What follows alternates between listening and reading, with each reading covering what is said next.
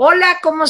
¿cómo están? Yo soy Tere Vale. Bueno, lo que queda de Tere Vale después del sustazo de hoy en la mañana.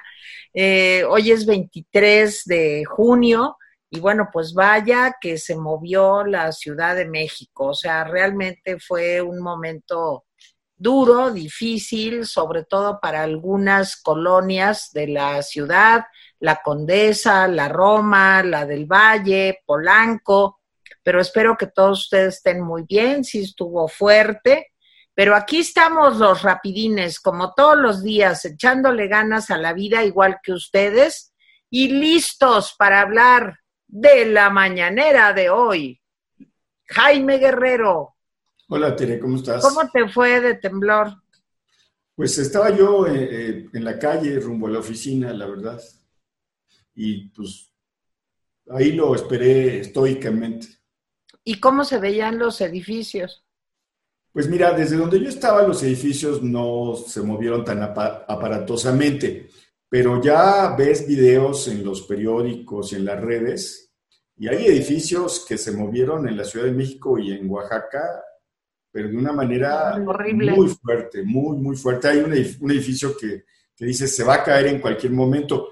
No se cayó, pero pues yo sospecho que ese edificio ya quedó tocado. Sí, Mónica Uribe, ¿cómo te fue antes de empezar? Pues bien. Tú estás en la del Valle. Yo estoy en la, en la parte norte de la del Valle, que es la parte complicada. Cinco cuadras más al sur, ya no hay tanta bronca, pero yo estoy en Ribera de Playa. Entonces sí se siente muy fuerte porque se mueve mucho. Pero bien. Bien, sí, no, no pasó a mayores. La única que se puso loca fue mi perra, pero eso es normal. Ah, bueno, pues yo les cuento breve que yo, bueno, pues luego, luego me bajé, vivimos en dos departamentos, mi mamá vive abajo, como ustedes amigos saben, y este, pues me bajé corriendo, nos bajamos, la señora que me ayuda, Tania, Alfonsita y yo, y este, pues ya estaba la cuidadora de mi mamá cargando el oxígeno portátil, la silla de ruedas, y pues sí, nos bajamos porque en Polanco se sintió horrible. Además se me hizo eterno. O sea, era una oleada y luego venía otra y luego venía otra. Pero bueno, afortunadamente no pasó nada. Mi mamá nomás me veía y me decía, ya, ya. O sea, así como, ya se acabó. Y yo, sí, ahorita, ahorita, ya, ya. Y bueno, mi hijo que está en la Condesa, pues también bien, este, en fin, ahí vamos. Espero que no les haya pasado nada. El reporte es que hubo dos muertos y un herido, es lo último que acabo de escuchar, y fue de 7.5. Y ya, ya chismeamos tantito y ahora sí, Jaime, ahí vamos. Bueno, eh, podríamos llamarle, y de hecho le vamos a llamar a este rapidín, le vamos a llamar el sismo y el protagonismo. ¿Qué tal? Me parece absurdo que si el presidente va a unos 15 años quiere ser la quinceañera, si va a una boda quiere ser la novia, si va a un entierro quiere ser el muerto, etcétera. ¿Por qué digo esto? E, este protagonismo del presidente es muy nocivo. El presidente lo que hace es, eh, viene el temblor y entonces vemos un video de él hablando por teléfono, o sea, no se dirige a la gente, y todos sus, eh, ¿qué, podría decir? Sus, colaboradores, por decirlo de manera elegante. Su plana mayor. Esto es para evitar decirles así a chichincles, o sea, sus colaboradores, este, eh, pues mirándolo, y uno dice, pero ¿de qué se trata esto? O sea, el presidente hablando por teléfono, preguntándole al, pobre hombre de, protección civil, justo a los dos segundos de que se había acabado, pues nadie tiene información a en ese momento. Y pasó algo, pero ¿cómo? perdón, dejé la bola de cristal en mi casa. O sea, no sé, déjenme tirar las cartas, por lo menos. El fe, no sé, el I Ching, a ver si. O sea, es absurdo. Vimos dos, dos videos en donde el presidente, lejos de tranquilizar, uno dice, ¿qué hace este presidente y qué hacemos nosotros mirándolo? Yo dije, ahorita va a decir algo.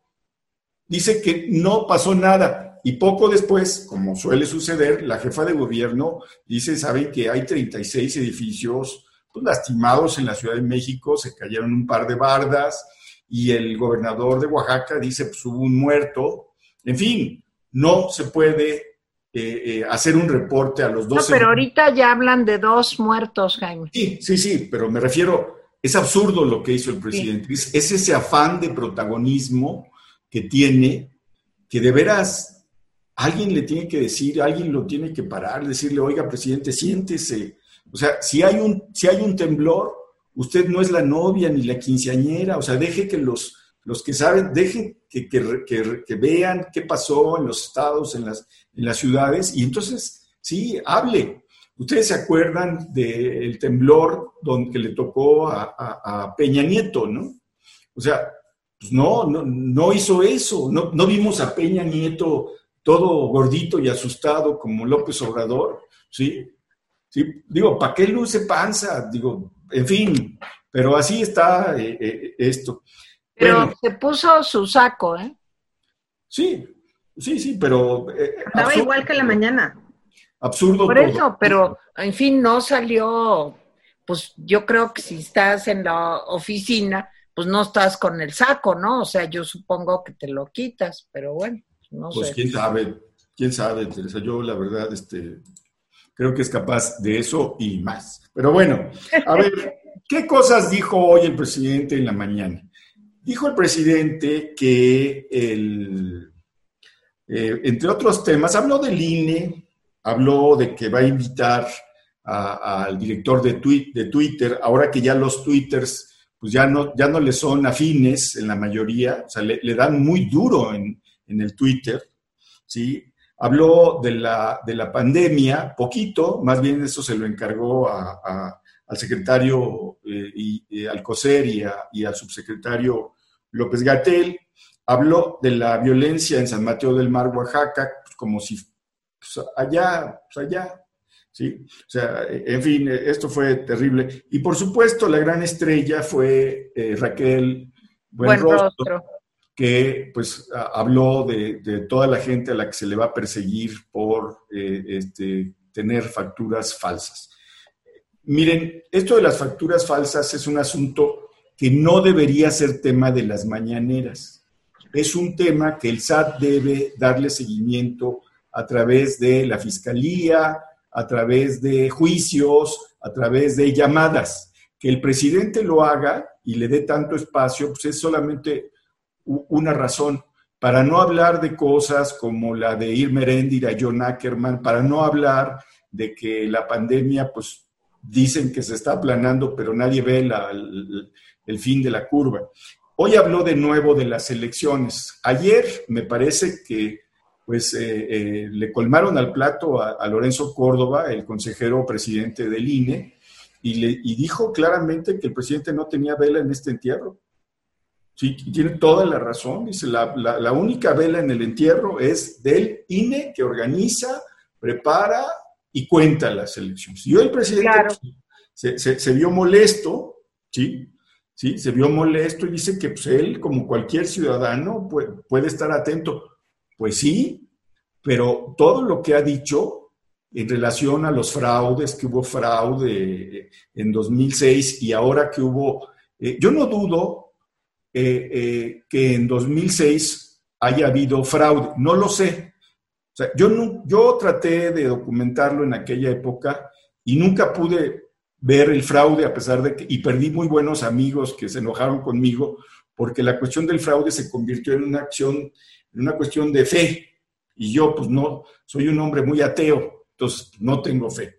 Y en 2012 se acusó a Peña Nieto de haberse excedido eh, en los recursos de campaña, lo creo perfectamente, pero hay que demostrarlo. Pero también se acusó a López Obrador de haber gastado de más. Y por lo menos las cuentas que hicieron en varios medios, López Obrador iba casi a la par e incluso más que Peña Nieto. Entonces, pues a lo mejor debió haberse eh, eh, anulado. Pero el presidente sigue con el dedo puesto en el INE. Les, eh, Mónica, te dejo ese tema. Bueno, eh, yendo por, por los temas que mencionaste. Primero, Raquel Buenrostro fue efectivamente la estrella de la mañanera. Es terrible cómo habla la mujer. Nos dio una clase de cuáles eran las facturas, qué tipo de facturas había, qué tipo de empresas en las que se perdió un tiempo precioso. Eh, me parece que lo del Twitter es una baladronada más, porque finalmente está enojado porque ya está viendo que las benditas redes sociales ya no le están siendo favorables. Entonces va a empezar a, lanzar pullas a todo lo que le pueda lanzar pullas. Ahora, sobre eh, lo de salud, pues fue muy poquito el tiempo que se le dedicó y es notorio que el presidente no quiere entrar a ese tema porque de verdad no quiere que los datos que se saben, los reales, salgan a la luz, si es que se saben esos datos reales, ¿no? Es Lo de San Mateo, lo de San Mateo del Mar, yo creo que es algo muy grave, sumamente grave esta situación de conflicto. Y parece que el presidente pues, le pasa por aquí, dice que lo resuelvan allá los alcaldes y el gobierno del estado, nada más que el gobierno del estado tiene casi un tsunami encima y se está quemando la refinería de Salina Cruz. Entonces, no veo qué, es lo que vaya a aportar el presidente. Ahora, eh, no habla de lo importante, efectivamente no, no, no habla de lo de Ackerman y, Irma Erendira Sandoval, que es verdaderamente importante porque realmente le pega. En realidad, esta situación de, de la duda que se tiene sobre las, los bienes que tienen estas personas y casas y anexas, en realidad pues lo que está diciendo es que el grupo presidencial, pues no, no son como muy transparentes. es intocable, el grupo presidencial es, es intocable. Es intocable, pero no son transparentes y va en contra del discurso del presidente. Entonces el presidente queda en entredicho. O sea, como diciendo el pobre viejito que cree que todos sus secuaces son decentes. Pues resulta que no. Pero en el fondo creo que todos son iguales. Entonces, bueno, hay que ver esto. La respuesta de Lorenzo Córdoba me pareció muy atingente. ¿Por qué? Porque ya era momento en que el INE dijera, a ver, señor presidente, nosotros somos los que en ese punto tenemos el valor, usted no tiene nada que ver ni como árbitro, ni como porrista, ni como nada. Y esto le enfurece. Tan le enfurece que finalmente dice, bueno, ¿qué tiene que decir Lorenzo Córdoba si yo como ciudadano? Sí, señor, nada más que usted no es un ciudadano cualquiera. Durante seis años tiene un poder casi infinito en este país. Entonces no puede decir que, va, va a, denunciar los ilícitos que vea, como si los fuera a ver, simple y sencillamente por ser ciudadano, o sea, no le queda. Y bueno, en lo tocante a cómo manejó lo del temblor, sí fue sí, ahí sí su narcisismo y su histrionismo quedaron a la vista de todos. No hay duda del histrionismo y del narcisismo. ¿Cómo es posible que, que dos minutos después del temblor, casi todavía temblando, salga a hablar por teléfono y tenga todo el equipo de cámara? la cámara ahí para que lo Es teatro. Es eh, en, el, en el segundo video, en donde está en, en su despacho, pues sí, o sea, es como ridículo. O sea, a mí que me importa que el señor esté hablando con X, que es el de Senapred. Lo que me interesa es saber qué es lo que va a hacer con lo que ocurrió. O sea, si me da datos, está bien, pero lo que quiero saber es qué, qué acciones se van a tomar para reforzar las situaciones de peligro. Ahora estamos esperando la réplica. Entonces, ¿qué van a hacer? Digo, si Claudia Sheinbaum ya dijo que hay 36 edificios en la Ciudad de México fastidiados y tenemos amenaza de tsunami, pues yo no veo que se mueva en ese sentido. Entonces, ¿está gobernando? Yo digo que no, pero bueno, no sé, no sé qué piensan ustedes. Bueno, pues miren, a mí lo de la señora Buenrostro, pues me parece fuerte, porque otra vez es el terrorismo fiscal y a cualquier precio de, mostrar que están muy preocupados por los fraudes fiscales, por los delitos de cuello blanco, cuando, como dice Mónica, este, pues todo lo que ha pasado con el señor Ackerman y la señora Irma Heréndira, pues este, no tiene, pues no pasa nada, o sea, eso no existe. ¿Por qué? Porque tienen teflón, de veras, teflón. O sea, lo de Bartlett, teflón. Lo de esta pareja, teflón. Ah, pero cuando la gaviota, la casa que tenía la gaviota que había sido comprada, por, ah, salió la mujer, habló, ¿se acuerdan de cuando salió la señora, luego salió, en fin, qué mal todo, qué mal, pero lo que sí me parece es que la doble vara para medir es lo que a mí me irrita muchísimo, como el video de la esposa del presidente ayer, no sé si lo vieron, pues viajando en primera clase, ¿verdad? De Aeroméxico, llegó un señor y le dijo, oiga señora, a mí me parece muy mal lo que hicieron con Conapred y tal, y le empezó ahí a reclamar. Y la señora, yo, yo, sí, ella no tiene la culpa, digamos, este, pues la culpa es pues todo lo que hay alrededor de, de ella, ¿verdad? Y, y, que no son ciudadanos comunes y corrientes, es la esposa del presidente de México. Ahora, lo de la primera clase, mira, a mí, que la esposa del presidente de Francia o de Canadá o de Argentina o de donde sea viaje en primera clase, pues me parece bien, digo, después de una vida entera de trabajar para llegar a ser presidente que tu mujer no pueda viajar en primera clase, pues me parece de lo más normal. Ah, pero entonces que no digan y que no hagan la cantidad de tropelías que han hecho con este país, que por la eh, austeridad franciscana. Eso está muy padre para él, que tengamos un par de zapatos, que no tengamos trabajo, que nos cueste pagar la tarjeta, que nos cueste eh, seguir adelante, comer, eh, vestir a los niños, en fin.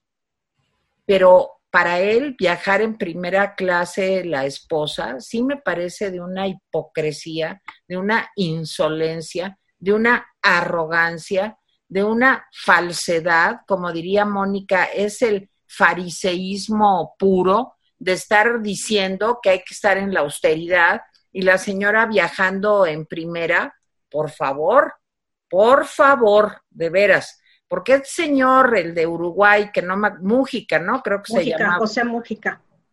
Que andaba en su Volkswagen, sí, era un populista también, o lo que ustedes quieran, y era parte del show, el, el Volkswagen, pero era congruente en todo. Pero decirnos todo esto, ¿cuándo se ha parado la señora a ver a los niños con cáncer? ¿Cuándo se ha parado la señora a hacer una visita a un hospital de gente que tiene COVID? ¿Cuándo se ha parado la señora en las marchas de los doctores que no tienen cubrebocas, que no tienen este guantes, que no tienen nada? O sea, ah, pero la señora en primera clase en Aeroméxico para ir a Cancún, ¿qué es eso, eh? Es una hipocresía indignante. A mí me indigna eso. Y bueno, eh, al mismo tiempo que pasó eso ayer, pues hoy lo del terrorismo fiscal y al mismo tiempo lo del señor Ackerman y la señora Irma Heréndira, este, pues en donde no pasa nada porque ellos son pues de las de la casta divina, o sea, este, de veras, o sea, ¿a dónde vamos con esta hipocresía? Y que todavía no se den cuenta porque sí, los bots, esto del Twitter me, da risa casi, porque los bots son de él y quiere que le vayan a explicar cómo le hacen. Bueno, ayer no faltó algo, pues están muy ya echados para abajo, pero no faltó alguno que me dijera, es usted una vieja envidiosa. Envidiosa porque no voy a Cancún en primera clase. Bueno, yo ahorita, pero ni que fuera en la superclase iba a Cancún. Me parece peligrosísimo, pero como eso sí, ella con su tapabocas, el presidente no. Bueno, de veras, este, lo de los bots, lo del Twitter, es que son tantas simulaciones que llega un momento en que dices, Dios mío, que no puede haber un poco de honestidad en la gente que supuestamente dirige este país? Todo es falso, todo. Me cuesta trabajo hasta a mí creerlo, de veras. Jaime. Bueno, a ver, de regreso en el análisis. Eh, a mí me parece que está bien que el SAT eh, pues vaya tras la gente que usa facturas falsas, como dije yo eh, hace rato.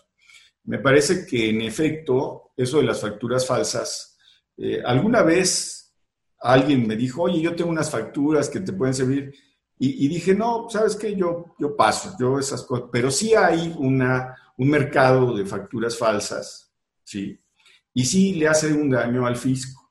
A mí me parece bien, pero insisto, ese no es tema del, presidente ni de la manera. ¿Para qué? Es un tema que se tiene que ventilar por medios legales, o sea, llevárselo a los jueces, sí, los que no se quieran, los que no quieran pagar y los que hayan cometido delitos, pues aplicarles la ley. No hay más, no negociar con ellos. O sea, ¿qué, ¿qué vas a negociar si ya rompieron la ley? Entonces, esa parte me parece que la quiere manejar, insisto, como una cortina de humo. Pero además es cierto lo de la, la, doble moral, ¿sí? que al final es totalmente inmoral, es una simulación, eso, eso es muy claro. Ahora, regresando a lo del Twitter, el presidente dice que va a invitar al director de Twitter en México para que le explique cómo funcionan los bots. Perdón, pero Cualquier aficionado a las redes sociales con más o menos experiencia le puede dar clases. Ahora, no es exactamente cierto que solamente haya bots de Morena y ProAMLO, ¿no? O sea, ya, es un hecho, y de veras, los, los mejores analistas de redes sociales lo que dicen es, el problema con las redes sociales es que son fundamentalmente utilizadas como armas. Son eso. Las redes sociales son armas ¿sí? Y buena parte de la información que hay en redes sociales es falsa. ¿Qué porcentaje? Pues depende de la noticia, ¿sí? Depende de la noticia. Hay, ¿Qué es lo que no le gusta al presidente en esto de las redes sociales? Bueno, si ustedes se acuerdan, las redes sociales hicieron pedazos a Josefina Vázquez Mota cuando era candidata a la presidencia. ¿Qué redes sociales fueron? pues las redes sociales de Morena, bueno, de ese entonces del presidente que estaba en el PRD, ¿sí? Pero le hicieron pedazos. E incluso las redes sociales propriistas pues, no pudieron con eso porque no estaban preparadas. Es decir, había todo, todo un esquema muy bien organizado detrás de la candidatura de aquel entonces del presidente de la República. No se utilizaban las redes sociales tanto como ahora. ¿sí? Que hoy diga el presidente que se haga la víctima, pues me parece un poco, pues, me parece casi, casi eh, ridículo, pues. O sea, eh, las redes sociales son eso. Pero al presidente no le gusta las golpizas, bueno, la golpiza que le pusieron a Ackerman y a Irmerendira en, en, en Twitter fue impresionante. Tremenda. ¿sí? Y se lo merecen. La golpiza que le pusieron a la primera dama, ¿sí? Igual. O sea, perdón, pero esas cosas se tienen que saber y se tiene que tener la piel dura. Pero el presidente es muy bueno para, para pegarle a los demás, pero muy malo para aguantarse. Es el bully perfecto, o sea, el bully, el de secundaria, que cuando le haces frente y le das un moquete en la cara, es cuando dice, no, no, pero yo no quiero, eh, pues, eh, así, así se llevan. A mí lo que me preocupa de su deseo de Twitter es que así como presionaron a HBO para sacar a Chumel del aire, pueda presionar de alguna manera a Twitter, ¿sí? Para que tome alguna decisión que menoscabe la libertad de expresión. ¿Que está mal usada en Twitter? Por supuesto que está mal usada en Twitter. Pero yo prefiero ese exceso a una limitación. El control, como en China. Quien diga que no se puede, pues que vea las amenazas de Putin contra, la, contra las redes sociales, que vea lo que pasa en China, que vea lo que pasa en Cuba, que vea lo que pasa en Venezuela. Todos, todos países admirados por eh, el presidente, por lo menos Venezuela y Cuba. En fin, esto del Twitter me preocupa más allá del chisme. Mónica. Las redes sociales tienen un impacto muy particular porque son de 10 años para acá, son las formas de comunicación más certeras, o sea, nos hemos estado volviendo eh, hombres de, de video, de virtualidad. Entonces, es la única forma que muchas veces tienes de acercarte a alguien. Y Twitter tiene la ventaja de que te permite ser un conocido desconocido. Entonces, yo creo que, que, el uso que hizo Andrés Manuel en las campañas de 2012 y 2018 fueron muy efectivas, sobre todo del Twitter, más que del Facebook, el Twitter. Ahora, sí se está victimizando y está tratando de defender a sus huestes cercanas, lo cual nos dice que si hay no un doble, un triple rasero, porque unos son los bueyes de mi compadre, otros son los que no me importan, pero los tengo que medio defender, y el resto que se los lleve el tren. Entonces, esta parte eh, de bullying que hace López Obrador, yo creo que en algún momento se le va a revertir, porque no es posible que todo mundo en el país, digo, se ve claramente ya en, en, las mediciones de Mitofsky, que ya bajó a 46 puntos de aceptación. Entonces, creo que está jugando un juego peligroso y que a la mera hora va a romper la liga, está estirando demasiado la liga y no parece que, esté consciente de que hay límites, y sí los hay. lo tiene claro, por ejemplo, con, con, en su relación con Donald Trump, pero no lo tiene claro en su relación con la ciudadanía en México. Cree que vamos a aguantar, aguantar, aguantar, y quién sabe, yo creo que ahorita ya no está el horno para bollos. Y bueno, él mismo se está metiendo el pie porque sus mentiras ya son más claras, sus agresiones son más claras y su triple discurso, porque yo, no digo que es doble, yo digo que es triple, este, ya está siendo más claro. Se está, está enseñando el cobre, pues, para que me entiendan. Ya, estamos viendo. es una categoría politológica. Claro, claro. O sea, podría decir, bueno, es que se está notando que sus sus desviaciones democráticas y su, y su talante autoritario, pero no, la verdad es que se le está viendo el cobre. Bueno, yo le vi el cobre desde hace muchísimo tiempo, le vi el cobre, honestamente, pero a mí me, me preocupa mucho que esto de la enseñada del cobre tenga que ver también con el COVID. porque las mentiras, bueno, pues que diga que sí, que la austeridad franciscana o la pobreza franciscana y la señora ande en primera clase, pues sí, me cae mal, me irrita, me parece la doble moral, lo que ustedes quieran. Híjole, pero las cosas que dicen con relación al COVID, pues eso sí me preocupa mucho, porque va en juego la vida de personas. O sea, de todas las, que, que si la, el Ackerman y la otra señora, que son, imagínense, son los que tienen que investigar, eh, la señora es la que tiene que investigar la corrupción entre los funcionarios y es la que tiene sus 60 millones en nueve años, quién sabe cómo lo hizo. En fin, eso es horrible, es asqueroso, es corrupción, es lo de siempre, pero no se muere la gente por eso a corto plazo. A mí lo que me preocupa es que diga el señor López Gatel que sí que la velocidad del contagio ha disminuido. ¿De dónde saca eso? Con la cantidad limitadísima de pruebas que se han hecho. No tenemos idea. Y cuando ayer otra vez el número de muertos, sean del día anterior o sumados o como quieran, el chiste es que hay un número de muertos escalofriante en México.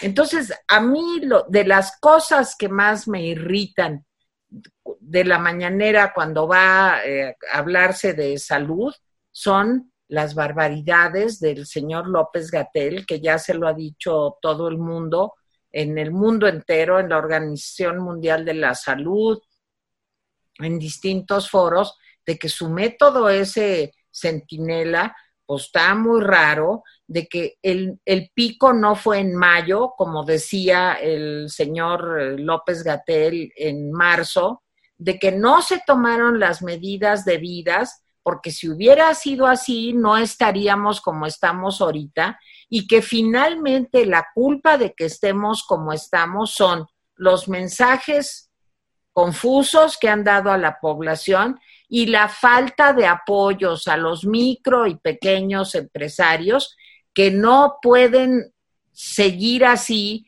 porque no tienen que comer. Entonces, la historia va a ser una historia interminable y esto sí cuesta muchas vidas. Y si lo otro me indignaba, esto realmente me, me horroriza porque lo que estamos viendo es cómo se van a morir más y más mexicanos, eh, pues porque no se le pone la seriedad, la responsabilidad, el interés, la empatía, eh, en fin, el profesionalismo que se necesita para actuar como gobierno en una pandemia tan dura como la que estamos viviendo.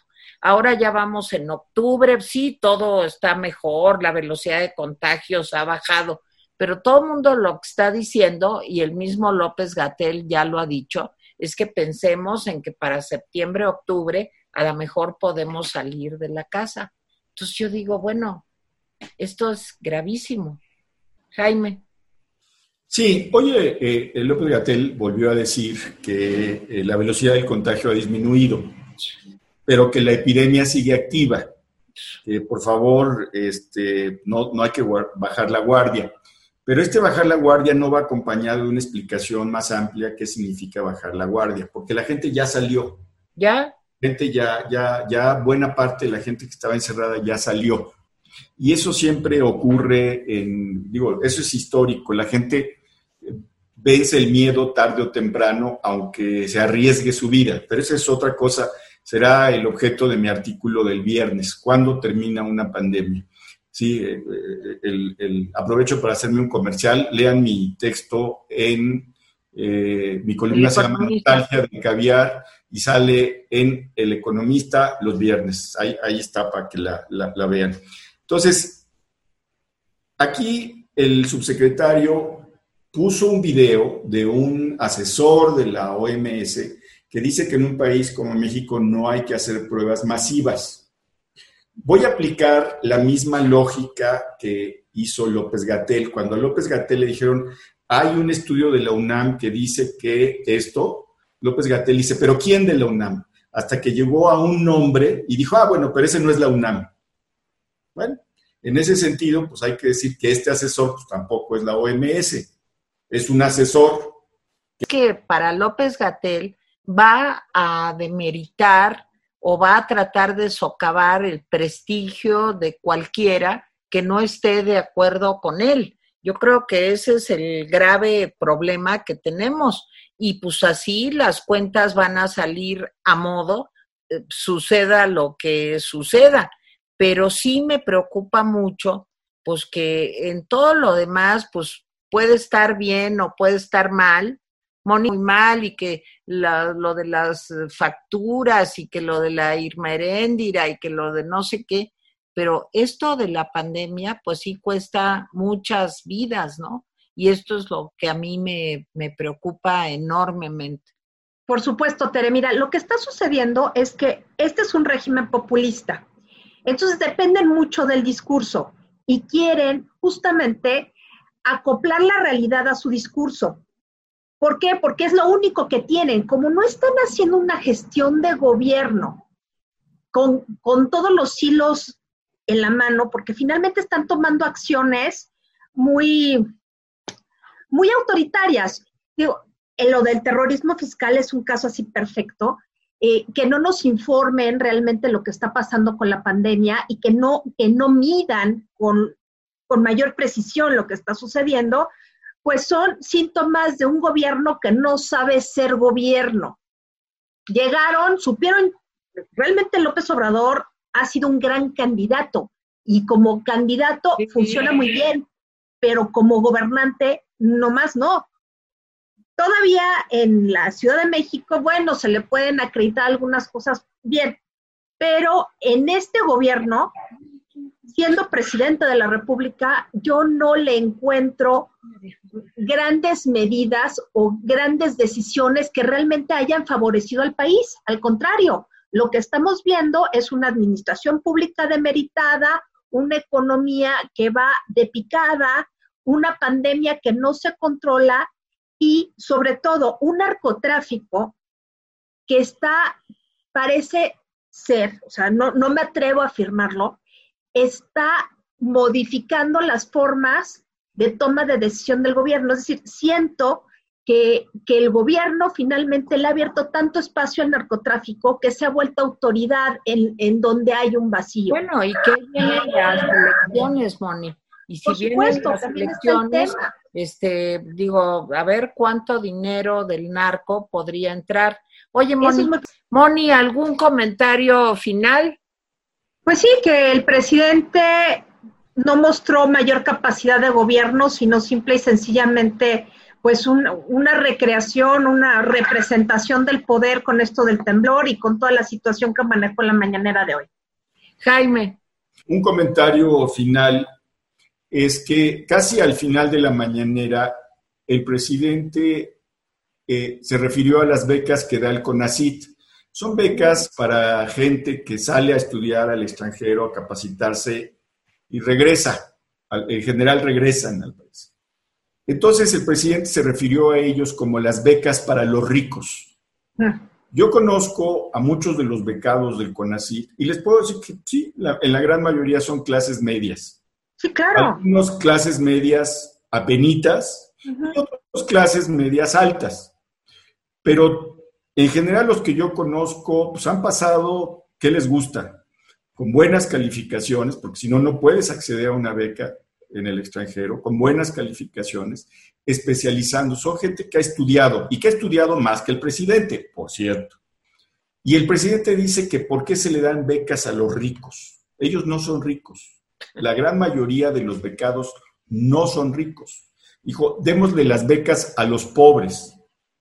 ¿Sí? Y otra vez, ¿hay que darle becas a todo el mundo? Sí, pero con base en la capacidad que puedan demostrar.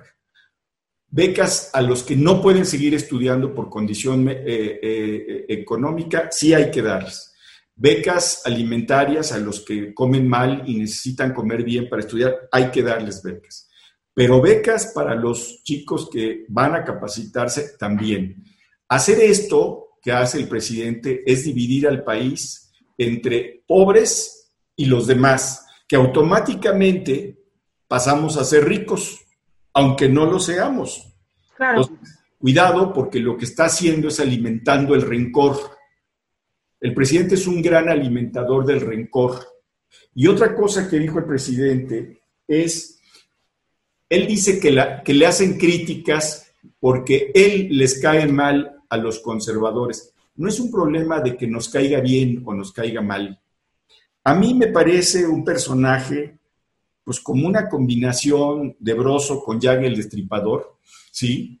¿Sí? Pero de ninguna, manera, eso tiene que ver con mis críticas, ¿sí? No, no, presidente, las críticas no son por eso. Voy a leer algunos comentarios si no quieren decir algo más. A ver, dicen, este, a ver, dice... Eh, Víctor, Mike, Charlie, en materia de seguridad este gobierno no ha hecho absolutamente nada y no estoy de acuerdo con la conductora. No estamos igual que antes, estamos mucho peor. Eso fue lo que dijo Tere ayer y eso fue lo que dije yo. Tenemos un presidente que tiene su caravana para bajarse, saludar y darle sus respetos a la madre de quien fue uno de los capos más buscados por año. Fue una muestra de un descaro absoluto. Me queda claro que tiene alguna simpatía para con los delincuentes. Andrés Rangel, conozco gente con esos ingresos y apenas tiene una casa buena y viven bien, y no con nueve años, sino veinte o más, así que no se puede tener tanto legalmente. Se refiere a Ackerman y a Irene. Guadalupe, muy preocupante que AMLO esté tan interesado en el INE. Me parece que su intervención en ese particular desataría algo tremendo. Saludos rapidines. Leo. Gracias. Eh, Fili Pinelo, desafortunadamente no hay oposición verdadera y pareciera que le temen enfrentar al mal representante de gobierno. No lo creo astuto enemigo, más bien creo que por desgracia tiene una larga cola que les pisen. Triste realidad, puro corrupto collón. Sí es cierto, muchos políticos tienen una larga cola. Además les voy a decir una cosa, cuando uno revisa, y aquí está Mónica, la primavera eh, eh, de, Nora, de, Noráfrica, eh, era casi imposible creer que a Gaddafi lo iban a tirar, ¿sí? O que a muchos de los dictadores los iban a tirar. Y cuando los procesos empiezan, ¿sí? Desgraciada o afortunadamente, los procesos de repente efervescen muy rápido y políticos que parecían intocables e inamovibles se derrumban. Cierto. ¿Sí? Cierto. O sea, no sabemos cómo se man, cómo pueden pasar las cosas. Miren, Somoza es el ejemplo perfecto. Sí, efectivamente. En los años 70, Somoza, el hijo del que había sido el dictador, Tachito, no tacho, pues. Sí, ¿por qué se cayó? Porque después del terremoto que asoló eh, Nicaragua, ¿sí? La, gente se empezó a enojar, enojar, enojar, enojar. Y al final, ¿sí? Se derrumbó. Entonces, los procesos sociales y políticos pueden ser muy violentos y muy rápidos, ¿sí? Hombres que parecían de veras inamovibles terminan en el basurero de la historia. El gran problema de estos procesos es algo que ha insistido mucho Tere. Estos procesos a veces pueden ser muy violentos. Por eso siempre es mejor, la mejores las elecciones, pero a lo mejor no se puede. ¿eh? Ojalá que se pueda, ojalá que se pueda, pero los procesos pueden ser muy rápidos. ¿sí? Dice Gabriela Sosa, muy feliz y orgullosa de verlos y escuchar los diarios. Eh, Max Holguín, rapidines, gracias por poner la basura de la mañana en su lugar y enfocarse en la agenda antidemocrática de López. Los felicito por su profesionalismo. Beatriz García, buenas tardes, rapidines. ¿Cómo apoyar, defender, proteger al INE? ¿Cómo, cómo nos organizamos, agrupamos, nos ponemos de acuerdo como ciudadanos para impedir que continúe esta inmundicia? ¿Cómo? Eh, Rosa Estela Cincel Gagiola, totalmente de acuerdo. Y qué impotencia con este gobierno. Y no, Jaime, tengo todos los años del mundo y no creo en AMLO. Sí, hay mucha gente de edad que nunca creyó en AMLO. ¿eh? Manuel Gaspar Valderas Hernández, AMLO ya desató la guerra de mafias entre su cártel Morena Chapito y los demás cárteles.